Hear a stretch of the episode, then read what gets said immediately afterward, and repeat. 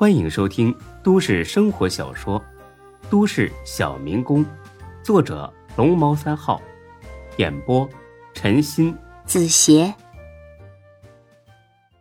第七百二十九集。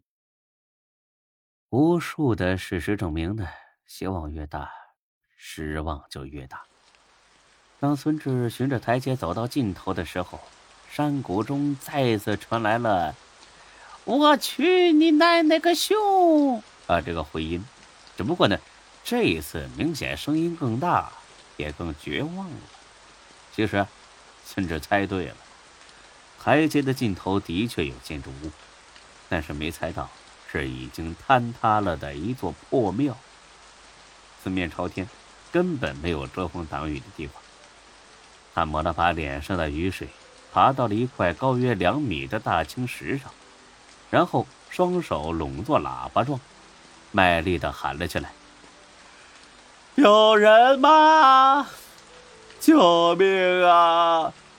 声音在山谷中来回激荡，始终没人回应。他终于意识到，自己真的陷入绝境了，死亡威胁越来越近，也越来越真了。有那么一瞬间，他觉得自己真的……会死在这里。他想起了家人，想起了钟小雪，想起了才哥他们，甚至还想起了夏兰。自己的人生，难道真的就这么结束了？不，绝对不行。他不怕死，但是绝对不能死的这么窝囊。花了十几秒钟的时间，冷静了一下，仔细分析眼前的局势。风雨很大。雾很浓，路很难走，天也开始黑了，而且估计已经迷路了，想要一鼓作气走出山去，无异于痴人说梦。唯一正确的选择呢，还是找个遮风挡雨的地方，生点火，烤干衣服，顺便取暖，保存体力，等明天再走。拿定主意之后，他再次出发了，顶着从坍塌的庙里找来的一块木板。出发了，虽然不能挡住所有的雨水，至少护住了脑袋。其他地方淋点就淋点吧，就这条件。又过了很久，啊，其实也就五分钟。孙志呢，再次停下了。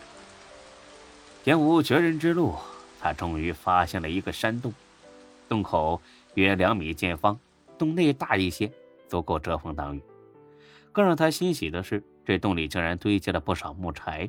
还有一个满是锈迹、没了把手的破锅，还有从一个烂箱子里翻出来的几包方便面，快过期了，但是还能吃。孙志仔细琢磨了一会儿，不会是有人隐居在这里吧？不对呀，看地上厚厚的灰尘，起码几个月没人来过了。孙志在角落里发现了一些撕碎了的纸，拼起来一看。是时空合同，这下明白了，这洞是那些修建庙宇的工人曾经住过的。后来不知道什么原因，工程终止了，工人呢也走了。好啊，太好了，总算得救了。什么也别说了，生火吧。谢天谢地，孙志这打火机还能用。很快生着了火，又在火堆边搭了个架子烤衣服。之后呢，就是吃饭了。把锅刷了一下，接了点雨水，生怕有细菌。烧开了之后沸腾很久，才把方便面扔进去。吃了这锅热腾腾的面，又穿上烤干的衣服之后，孙志总算长吁一口气。死里逃生，这么说好像有点矫情，但也不算太过分。呵呵，这种感觉真的是可遇而不可求。回去之后，有的跟才哥他们吹的了。此刻听着外边的风雨，孙志心里感触良多。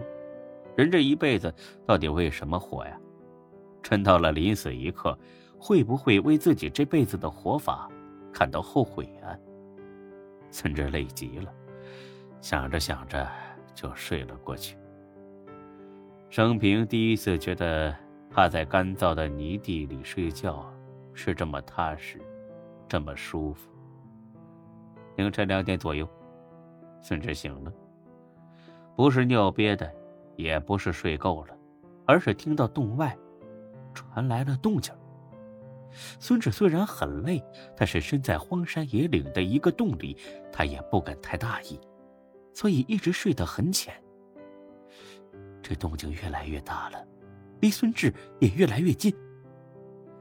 孙志慢慢的坐了起来，倚着墙壁，微微睁开眼，假装还没醒。